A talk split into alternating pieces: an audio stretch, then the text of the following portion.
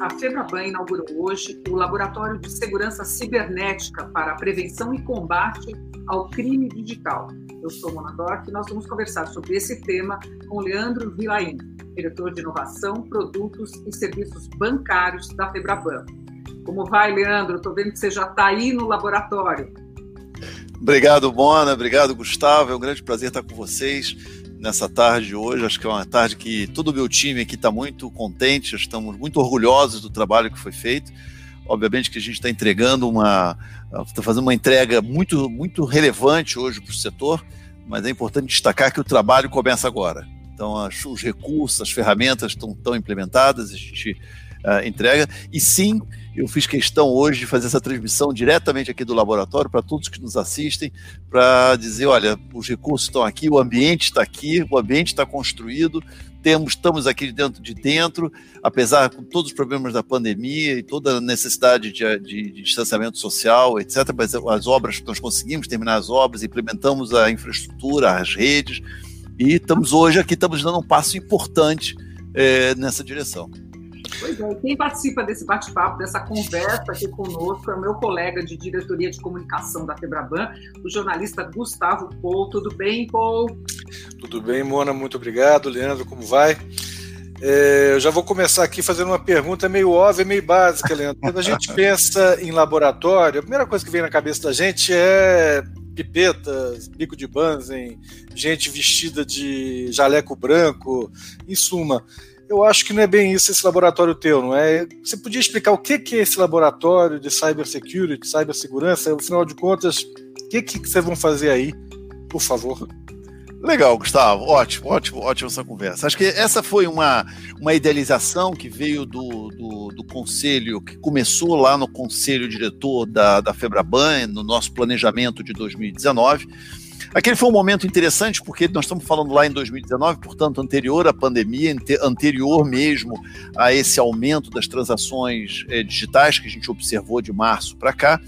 Mas no nosso planejamento, é, quando a gente, quando nós fizemos toda uma revisão estratégica do, do posicionamento da Febraban e com várias entrevistas, desde presidentes de bancos até nível gerencial, é, independentemente de ser bancos pequenos, médios, grandes, internacionais, nacionais, não importa, o assunto de segurança cibernética em 2019 ele surgiu com muita frequência em todas essas conversas, né? E o que nos despertou a atenção é, de ter que fazer um investimento nessa área. Obviamente que aqui nós não estamos falando aqui de um laboratório, como você falou, com pipetas, nem produtos químicos, nem nada do tipo. Mas é um ambiente, é, é efetivamente é um ambiente físico que fica aqui em São Paulo, é, onde a gente tem, basicamente, nós vamos ter três atuações é, específicas. A primeira atuação é na área de treinamento. É impressionante hoje, obviamente que o Brasil, ele, ele, não só o Brasil, mas é, no, o mundo inteiro vem se consolidando com maior uso de tecnologia, né? e obviamente o setor bancário é um grande demandador de mão de obra, né? de pessoas, de, de capacitação de pessoas. E, e, a gente tem hoje no Brasil, a gente tem, o setor bancário tem dificuldades hoje de conseguir uma mão de obra qualificada no nível de especialização que nós precisamos para o setor bancário, que é um setor altamente especializado, é, regulado e, e, no final do dia até mesmo fiscalizado. Ainda mais agora com, com as questões relacionadas à LGPD e tudo isso. Então, a, a questão de, de, de, formação de mão de obra foi o nosso pilar fundamental. Partimos desse, desse ponto quando nós começamos a desenhar o que, que seria esse laboratório, sabíamos que tínhamos que formar. Então, esse ambiente, sabíamos que para formar a mão de obra, a gente tem que ter um ambiente de treinamento. Né? Sabíamos, então montamos esse, esse laboratório, esse ambiente físico, esse escritório aqui, com 15, é, 15 lugares, 15 posições, que é para formar e treinar pessoas. O segundo, a, a segunda grande uh, pilar, né, a partir daí, é, fomos para um segundo momento em que dissemos, olha, o que mais que a gente precisa fazer? Além de laboratório, o que mais que precisa fazer? E uh, uh, estamos avançando é, para criar também um ambiente para poder fazer simulações de ataque. Então, onde você possa fazer, então você possa conciliar uma questão de formação de profissionais, mas também um ambiente onde você possa ter equipamentos e rede e ferramentas, né, softwares e ferramentas para que esse profissional que já está capacitado ele poder é, é, simular um determinado ataque e a gente possa ter um, um, procedimento padrão é, em situações críticas ou em, em eventos críticos. Né? Então, esses dois são os do, foram os dois grandes pilares. E um terceiro pilar que nós estamos construindo a partir daqui, é, a partir desse momento também, que é o que eu estou chamando aqui um pilar de inteligência. Ele, ele basicamente, um pilar de inteligência, ele, ele tem uma, ele tem uma, uh, ele tem uma função uh, de identificar eventuais ameaças para o setor financeiro. Então, uh, eu vou dar um exemplo prático. Né? Há duas semanas atrás, um banco no Chile eh, foi atacado. Então, a minha unidade, essa unidade de inteligência, tem que entender exatamente o que, que aconteceu no Chile, como é que, como é que o, o, esse ataque cibernético ele ocorreu, por onde que ele penetrou e quais for, são as medidas que eu preciso assegurar aqui no mercado brasileiro para que um evento similar não ocorra aqui. Então aqui é, é uma espécie de análise. Esse sistema consegue ver isso em real time, ou seja, enquanto está acontecendo esse ataque, ou você precisa ser avisado? Esse banco lá no Chile precisa de, te dizer: olha, nós estamos sofrendo um ataque aqui nas redes e tal, ou você tem um sistema que você está vendo aí tudo que acontece no mundo? É, a gente, aqui no nosso caso do laboratório, nós, nós contratamos uma empresa de consultoria para nos ajudar, uma, uma empresa de consultoria mundial. Essa, essa empresa tem estruturas em todo lugar do mundo, não só aqui no Brasil, mas eles têm em Londres, Washington, tem inclusive um laboratório grande deles lá em Washington, uh, Israel, Ásia, etc, etc. E essa empresa, ela tem, ela tem hoje uma plataforma, tem uma biblioteca de, de, de ataques, de todos que estão ocorrendo, porque como ela está ela tá sediada em vários lugares do mundo, eles conseguem capturar todas essas informações e compartilham imediatamente conosco. Eu diria, não é real time, não é online, mas é quase que real time. Nesse momento, por exemplo, nós já estamos praticamente, já, estamos, já temos todas as condições para analisar, por exemplo, o caso que aconteceu no Chile há duas semanas atrás. E é isso, com isso a gente consegue preparar uh, o ambiente aqui. Mas a ideia não é ter, então, um sistema monitorado, que vocês não estão com aquela coisinha de várias televisões na frente. A ideia não é essa. A ideia é, é, um pouco diferente. Essa, essa é uma ótima pergunta, Gustavo. A, a ideia aqui é, é, efetivamente é trabalhar nesses três pilares que nós falamos. Quer dizer, preparar, preparar a mão de obra qualificada nos mais diversos níveis, básico, intermediário, avançado, para que, que o sistema bancário possa absorver essa mão de obra. Nós trabalharmos em inteligência de análise, não só pré-ataque, mas também pós-ataque, entender o que está acontecendo, entender os nossos fornecedores, padronização também de segurança cibernética dos nossos fornecedores e também fazer simula simulações de ataque. Agora, nós não neste momento, nessa fase, uh, a gente, nós entendemos que cada banco individualmente tem as suas próprias estruturas que você está chamando aí de que é um monitoramento. Esse cada banco tem a sua alta capacidade, já tem uma longa experiência de fazer monitoramento. É aquela é aquela situação em que ele fica numa sala lá olhando as telas e vendo, acompanhando o que está acontecendo dentro do banco. Isso cada estrutura, cada casa tem a sua própria estrutura Uh, e a gente não viu nesse momento um, um, um, ganho de escala. Eu acho que tudo vai ser um aprendizado, o laboratório começa agora, a gente vai fazendo os entregáveis. Se no futuro nós chegarmos a uma a, a conclusão que pode ter um, uma, uma vantagem competitiva, uma vantagem de eficiência para o setor, é, fazer uma, um monitoramento de forma centralizada, a gente pode reavaliar. Mas não é esse o objetivo agora no momento zero. Leandro, como você bem lembrou, os bancos investem por ano 2 bilhões em segurança da informação, pessoalmente, cada banco. Então, por que esse laboratório? Quais são os bancos que pediram esse laboratório, que estão atrelados? É, fazendo uma, agregando a pergunta dela, ou seja, para tranquilizar o ouvinte, quer dizer, isso aí não é que você não está começando do zero, você não está fazendo não. uma coisa. Pois é, ou seja, você só está fazendo algo um pouco mais estruturado para o setor como um todo. Explica isso para gente. Não, em absoluto. Acho que o, o, setor bancário, aliás, o setor bancário é um setor de vanguarda nessa questão de, de, de defesa, uh, defesa cibernética do Brasil. O nosso, negócio, o nosso negócio é um negócio de segurança da informação. Esse faz parte do business bancário, essa é proteção de dados uh, e segurança da informação. É, e, obviamente, esse é um, mas esse é um processo que você investe continuamente, isso não para nunca. O setor bancário tem hoje, e durante os últimos anos, sempre teve áreas muito fortes na parte de monitoramento e defesa das, das suas, das suas instalações e da sua infraestrutura, Mas, no entanto, o que a gente observou, o que a gente sentiu necessidade é continuar investindo, isso aqui são investimentos contínuos, e, portanto, a gente deu um passo a mais uh, nessa direção, montando com a montagem do laboratório, porque entendemos, entendíamos que é, ter pessoas mais bem qualificadas trabalhando dentro dos bancos, essa é a melhor defesa, e, portanto, a gente precisa investir nas pessoas, investir em treinamentos, compartilhamento de informação entre, entre as diversas instituições financeiras, esse também é, uma, é, uma, é um grande passo, a gente já vinha fazendo isso já desde 2018, mas eu acho que agora acelera é, bastante e uh, contribui muito com essa análise de inteligência, de análise de casos, para entender exatamente de onde vêm as ameaças, para onde partem as ameaças e o que, que, pode estar acontecendo. Quer dizer, cada banco fazia antigamente o seu trabalho individual, agora você, juntos são fortes, quer dizer, a ideia hum. é você juntar os esforços. Ganha energia, ganha sinergia, sem sombra de dúvida, Gustavo. Entendi. É bom. E como é que vão ser os treinamentos? Quem que pode. É, claro que são são pessoas que trabalham nos bancos, imagino, né, de TI, mas é, são alguns bancos específicos ou todos os bancos podem cadastrar seus funcionários? Como é que vai funcionar esses treinamentos? É, num primeiro momento, Mona, a gente está montando um treinamento voltado para os bancos que participam da Comissão Executiva de Segurança Bancária. Mas, obviamente, que assim, logo que a gente conseguir ganhar ritmo com esses treinamentos e preparar os programas, isso vai se expandir para todos os bancos associados da Febraban. É, vamos ganhando aqui um pouco mais de, de escala à medida que a, o laboratório for se consolidando.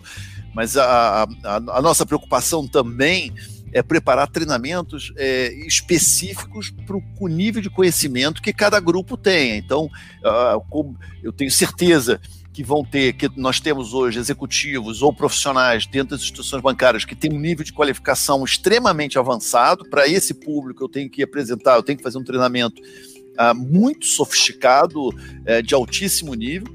Como eu tenho também públicos ou grupos, por exemplo, que talvez tenham uma larga experiência em tecnologia, mas tenha menos experiência em segurança bancária, e eu formo esse profissional para que possa migrar de áreas dentro da própria instituição que ele trabalha. Isso é uma melhor forma é, de prover para o empregado, para o bancário que está trabalhando dentro do, dos bancos, dentro das casas, uma possibilidade aqui, uma oportunidade enorme de progressão, progressão profissional. Outros atores podem participar disso também, né? Eu digo Polícia Federal, Exército, Banco Central, ou bancos estrangeiros, que é só o sistema financeiro em si. Quer dizer, como é, vai ser uma. A ideia também é fazer um pouco de interlocução externa?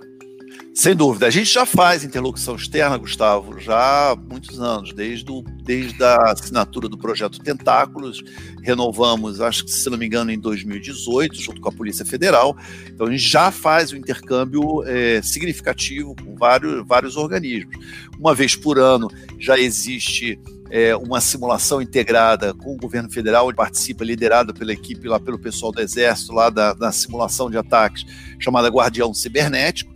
É, obviamente que o laboratório, neste primeiro momento, a gente está fazendo primeiro voltados para os nossos associados e para os bancos, é, é, predominantemente para os bancos participantes da comissão e para os associados da Febraban num, segundo momento. Na medida que a gente for ganhando, ganhando mais experiência e ganhando e consolidando um pouco mais, até mesmo uma questão de capacidade da, das nossas próprias equipes, a gente vai ampliar a nossa interlocução com autoridades, enfim, com o Banco Central, sabe? Todos são super bem-vindos a nos procurar. É, e estaremos aqui à disposição para atender eventuais demandas ou oportunidades que possam surgir. No momento, eu preciso primeiro aprender a andar para depois aprender a correr, né? Estamos aqui engatinhando, vamos andar e depois a gente acelera lá na frente. Agora, Leandro, as transações é, bancárias cresceram muito né, o ano passado, 11%, transações eletrônicas, é, mostrou a nossa pesquisa bancária da Febraban, e certamente vão crescer muito mais, já cresceram né, por conta da pandemia e do acesso remoto e das contas digitais e dos novos bancarizados. Imagino também que com esse crescimento todo, os desafios para vocês aumentam, porque os hackers se sofisticam a cada dia. E imagino que os ataques também vêm de uma forma diferente. Você pode dar alguns exemplos aqui para gente de que tipo de, de, ataques, como é que eles surgem? Você acabou de fazer aí um, workshop com vários, é. vários colegas nossos aí também. Imagino que vocês devem ter falado. Dá para abrir o jogo aqui para gente ou não? Não, dá um pouquinho, um pouquinho da, a gente consegue. Não, sem dúvida. Acho que, é, primeiro de tudo, acho que com a, com a chegada da pandemia, o que a gente observou é que houve uma, uma mudança na rotina das pessoas. Né? As pessoas passaram a se utilizar mais.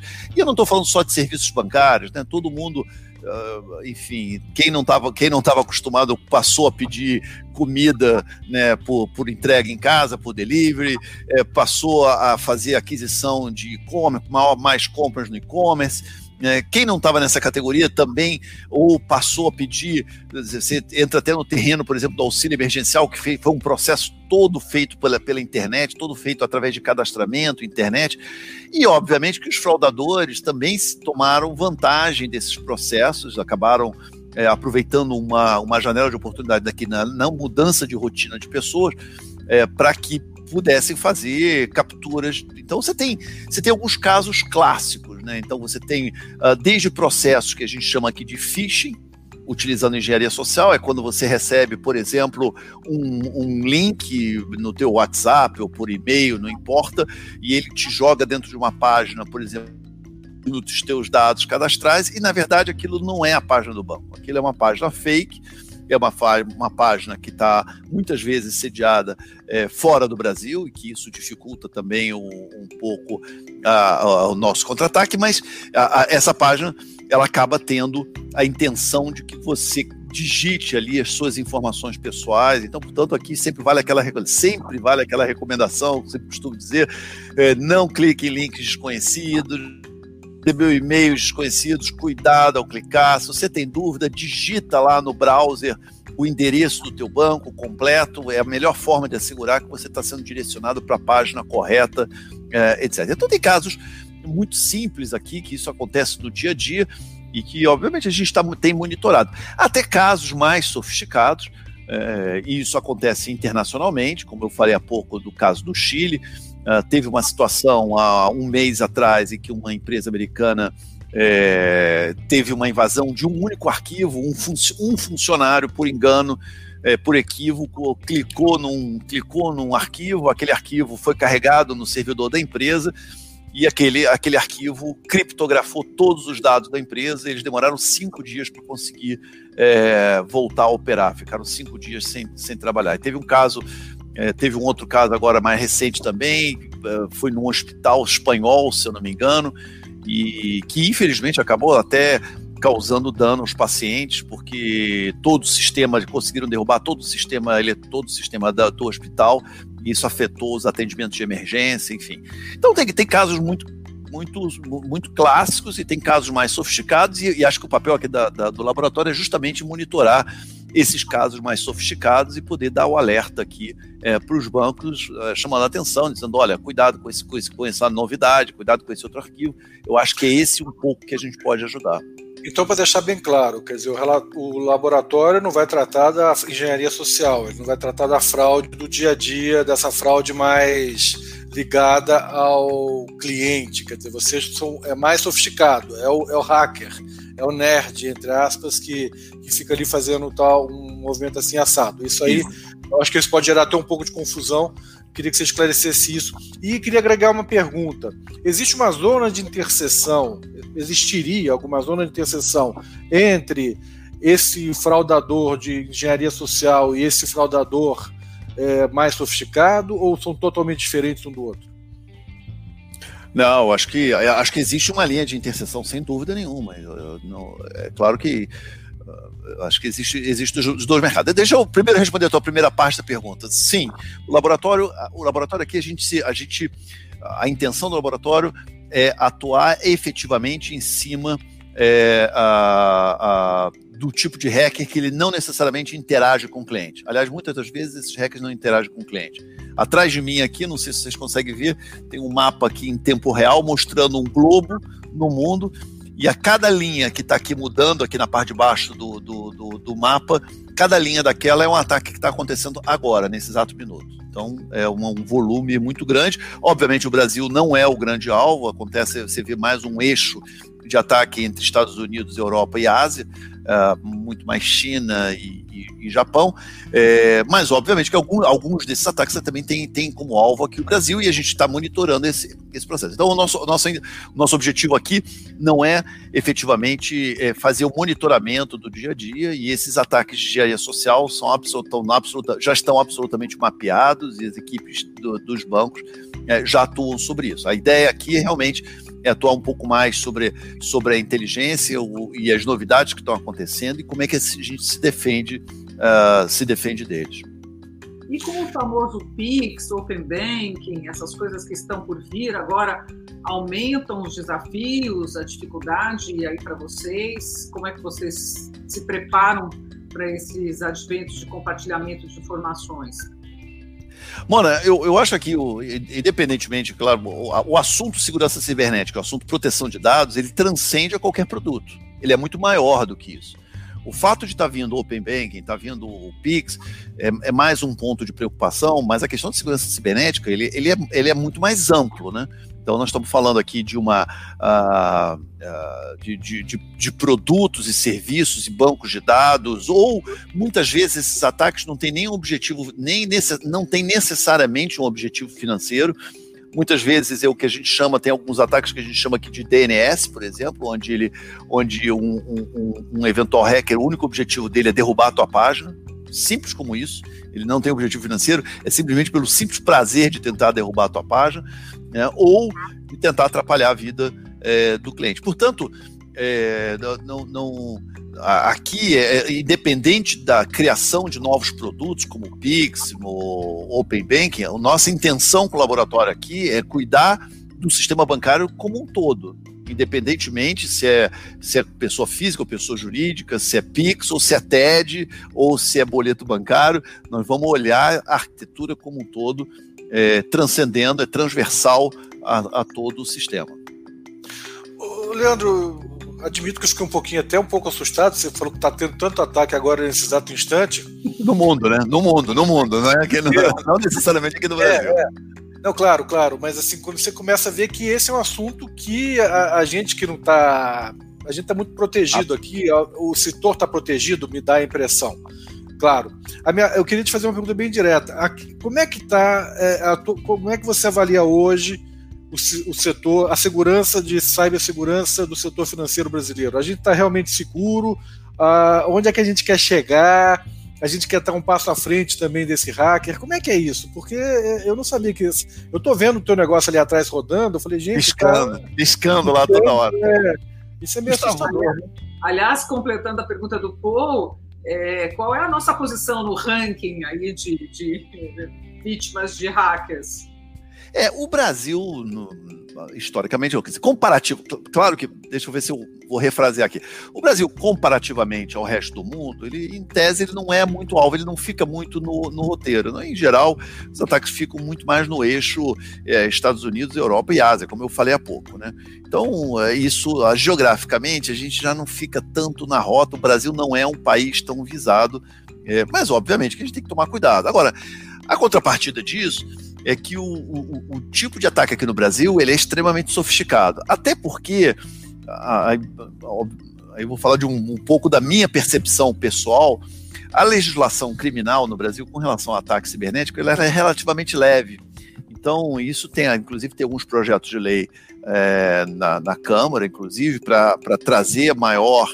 É, maior é, é, condenação ou penalidade para crimes, crimes cibernéticos, crimes eletrônicos, até para poder é, é, é, desinibir. Agora, em contrapartida, como ele é um, ele é um, é um tipo de ataque é, mais sofisticado do que, eu diria, a, a quantidade ele é menor, mas ele é mais sofisticado do que o restante em outras geografias, e isso fez com que os nossos bancos, com que os bancos brasileiros estejam muito bem preparados. Eu acho que ao longo dos anos investiu-se muito dinheiro nessa, nessa questão. Você estávamos falando agora há pouco, se a gente gasta alguma coisa em torno de 20 bilhões de reais por ano em tecnologia, a, a gente estima alguma coisa em torno de 2 bi é, vão exclusivamente para a segurança, é, segurança da informação, que é uma quantia bastante significativa historicamente.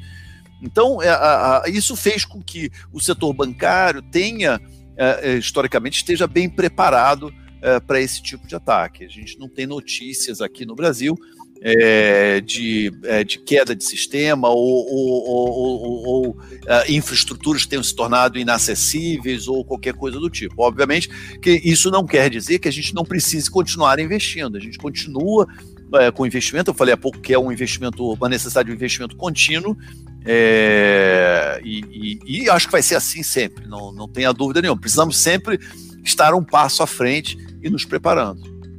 Tem algum algum laboratório similar no Brasil e outros setores, ou, ou, mesmo na América Latina, de outros? Você sabe se, se isso é algo inédito? Porque Gustavo, é, é. Gustavo, algo que tenho notícia, claro que eu não consigo confirmar com 100% de certeza, aliás, a minha equipe está tá correndo atrás dessa informação, mas é algo que me consta notícia, pelo menos aqui no Brasil, talvez na América Latina seja o primeiro laboratório setorial que a gente tenha. Esse é um passo importante, demonstrando que o setor bancário está, é, mais uma vez, é de vanguarda na questão de tecnologia.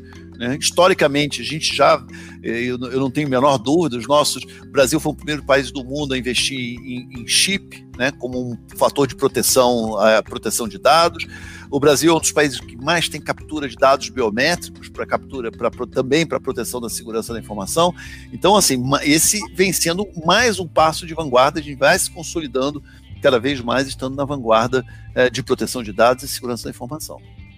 E por que que esse laboratório só aconteceu agora, só surgiu agora, se a gente sabe que há tanto investimento em segurança, ainda mais nessa segurança do cyberespaço aí que está totalmente aberto, as coisas nas nuvens, criptografia, enfim. Por que, que só agora? Qual foi o desafio para montar esse laboratório? É, eu acho que tudo foi um, foi um momento, foi um processo que a gente foi, foi aprendendo. O setor bancário ah, começou, por exemplo, a adotar a questão da, do armazenamento em nuvem tem muito, poucos, muito pouco tempo atrás. Né? Hoje, quando a gente olha, puxa, por que, que a gente não fez antes? Né? Por que, que o armazenamento em nuvem não poderia ter sido feito antes? Porque haviam outras restrições, naquele momento talvez a gente ainda estivesse aprendendo, acho que tudo aqui é uma curva de aprendizado. Né? Se você olhar a biometria, temos hoje 60 milhões de dados biométricos capturados. Pô, por que, que não podia ter feito antes? Talvez pudesse, mas naquele momento, ou porque a tecnologia é, é uma, é uma composição de vários fatores, ou porque a tecnologia era, ainda era muito cara, ou porque estávamos com outras prioridades, ou porque talvez o volume de transações ainda não, não compensasse. Eu acho que agora chegou o momento né, de fazer esse investimento e eu tenho certeza que ainda nos próximos anos vamos tomar outras decisões, todas no momento adequado. Nós temos alguma meta? Quer daqui a um ano você espera estar com tal alcançar tal, tal posição? Existe algo nesse sentido? é, sei lá, treinar tantas pessoas, gerar tanto conhecimento, achar a, a cura da Covid-19, sei lá, dá para a gente ter algum tipo de. Olha, Gustavo, quero sim. Eu, eu acho que é claro que eu não. Primeira, minha primeira meta é que a gente consiga ter nenhum evento relevante no país nos próximos, nos próximos anos vindouros. Agora, a, a grande meta que eu coloquei para a minha equipe aqui é, formar é, pelo menos 80 profissionais por ano aqui com esse laboratório. Quer dizer, isso voltado, obviamente, 80 profissionais que eu digo, dentro do escopo de trabalho das instituições financeiras. É, se eventualmente a gente quiser fazer um programa extra para atender um determinado grupo, etc., é, aí uma outra, uma outra decisão, mas para aquilo que os nossos associados hoje precisam urgentemente, que é mão de obra qualificada nos seus mais diversos níveis, eu quero tentar nos próximos 12 meses, pelo menos, formar 80 profissionais é, de alta capacitação e prontos para estarem aí trabalhando dentro das instituições financeiras. Eu quero entrar jogando. Maravilha, maravilha. Muito bom. Muito bom, Leandro. Agora que nos sentimos um pouco mais seguros, eu te prometo que eu e o Paul estamos muito curioso para ir aí no laboratório conhecer aí esse mapa mundi que está se agitando aí atrás, ver como é que funciona em loco, porque me parece bastante interessante e acompanhar mesmo de perto, ainda que não seja online, entender como é que funciona. E quem sabe passar por um treinamento, né? Não custa, né? Exatamente. Uma última pergunta aqui, quer dizer, universidades têm, vocês têm também, eu perguntei se vocês iam trabalhar com outros atores, mas como eu estou vendo que a formação de mão de obra qualificada, a gente pensa sempre em universidades, né? E eu não sei, admito, obviamente, como estão as universidades nessa história. Existe alguma, alguma possibilidade de ter algum tipo de, inter, de interação com universidade, alguma coisa assim, ou isso aí também é só para depois que vocês caminharem, correrem, tiverem bem mais é, trabalhados nisso? É, assim? Gustavo, o que a gente está, como eu falei antes, a gente está pretendendo formar 80 profissionais por ano aqui.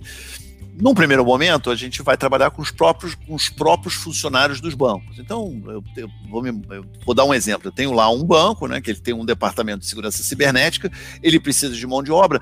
É uma tendência natural desses departamentos, dessas, dessas áreas de, prote, de, de, de proteção de dados, é, tentarem formar, eu acho justo, eu acho correto, é claro que é uma decisão individual de cada banco, mas, é, é, em geral, que os bancos gostariam, gostam de fazer é pegar o seu próprio funcionário que trabalha numa outra área qualquer, voltada à tecnologia. Então, você pega lá um desenvolvedor, por exemplo, ou uma, uma pessoa é, que trabalha numa outra, numa outra área, mas que tenha já alguma familiaridade com tecnologia. E aí traz, trazemos para cá, fazemos um, primeiro treinamento básico e devolvemos para a instituição financeira é, para que ele possa já começar nessa nova área, acelerando o seu processo de aprendizado. Agora, se a gente perceber que uh, ainda assim né, a gente não consegue, a gente não vai conseguir uh, atingir a, a, a, demanda de mão de obra, eventualmente a gente pode sim fazer parceria com algumas universidades, etc, etc. Mas uh, vamos, eu, eu, eu, gostaria primeiro, a princípio, a orientação que a gente tem aqui junto a uma decisão lá da comissão, que a princípio vamos tentar usar os recursos internos dentro das próprias instituições financeiras. Uh, se não der demanda, a gente vai ver o que faz, vamos, vamos atrás das universidades, das grandes universidades. Eu acho que a gente tem boa mão de obra saindo daí. E o que eu acho que o grande recado, outro dia estava numa estava numa live também com alguns estudantes e com o pessoal de, de, de turma acadêmica, e eu estava dizendo, me perguntaram qual era a área que, uma das áreas que mais uh, os bancos estão demandando, e essa estava era top da lista, acho que a área de, de, de segurança de informação, não só para o setor bancário, mas com a entrada da, da LGPD, diversos outros setores vão demandar. Eu acho que é uma área técnica muito bonita e que é, o Brasil é, tem muito espaço aí para absorver essa mão de obra qualificada. Vamos traduzir o que é LGPD. Ah, perfeito. LGPD, Lei Geral de Proteção de Dados, que aliás entrou em vigor é, na sexta-feira passada, e ele trata é a lei uh, federal que trata de toda a proteção de dados do consumidor. Isso vale não só para o sistema bancário, mas vale para todo, todos os setores, vale para toda a economia. Né? Ele tem uh, uma série de obrigações uh, da, das empresas que de alguma forma tratam de dados. Maravilha. Muito bom, eu fiquei mais seguro agora. Espero que sim. Eu, meu, última, minha última palavra é assim: todos são super bem são super bem-vindos, convidados aqui de visitar o laboratório. A gente quer uh, fizemos o investimento, tivemos um trabalho grande, obviamente, no meio da pandemia, fazer obra de escritório, implementar, instalar servidores, instalar rede, ferramentas, parametrizar tudo, não é uma tarefa muito simples, estando trabalhando, fazendo tudo isso de forma remota, mas eu diria que uma vez que está instalado, está pronto, agora, uh, agora é que começa o trabalho. Agora vamos partir para cima. Mas só para esclarecer, até onde eu sei, esse laboratório são várias mesas, não tem aqui nada tem, é, é, são mesas e computadores, não tem. Mesas e, mesas e computadores. É um ambiente físico, exatamente. A única coisa que tem é que a gente comprou, a gente é, contratou a licença de, alguma, de algumas ferramentas. É, então eu posso citar aqui, tem, tem, contratamos uma ferramenta do CIMOC, por exemplo, que é um, que é um software, é o que tem de mais sofisticado no mundo hoje na área uh, de simulação de ataques. É, um, é extremamente sofisticado, um software americano. É, Uh, então, a gente, com essa ferramenta, a gente tem condição de fazer simulações de ataque. Eu tenho outras ferramentas como o iDefense também, tá, que é uma grande biblioteca é uma grande biblioteca de, uh, de vírus e de ataques incorridos. Então, quando você tem lá um determinado vírus, rapidamente você tem acesso a uma base de dados uh, para saber uh, eventuais outros ataques que, que, utilizaram esse tipo de vírus, todo o DNA dele, quais são as contramedidas que você pode utilizar, o que, que ele faz, enfim, tem um qual de como é que você enfrenta esse, esse tipo de ameaça. Maravilha. Então tá, então te prometo que assim que terminar a pandemia e o isolamento social, a gente faz uma visita técnica aí de, de reconhecimento aí do laboratório, vamos ver como é que funciona pessoalmente. Né? Perfeito, perfeito, perfeito. Te agradeço. Obrigado, Leandro. Olha, Gustavo, um enorme prazer estar com vocês aqui e sinto-se à vontade, serão super bem-vindos. Estou ansioso aqui. Tá bom, obrigado. Obrigado. Nós conversamos aqui com o Leandro Vilaim, que é diretor de inovação, produtos e serviços bancários da Febraban, participando aqui comigo, Gustavo Pou, jornalista da diretoria de comunicação. E obrigado pela sua audiência, por ter nos ouvido. Você encontra esse conteúdo nas plataformas de áudio, Spotify, Deezer e também no YouTube, nos canais digitais da Febraban e da Numis, a nossa plataforma de inovação. Até a próxima.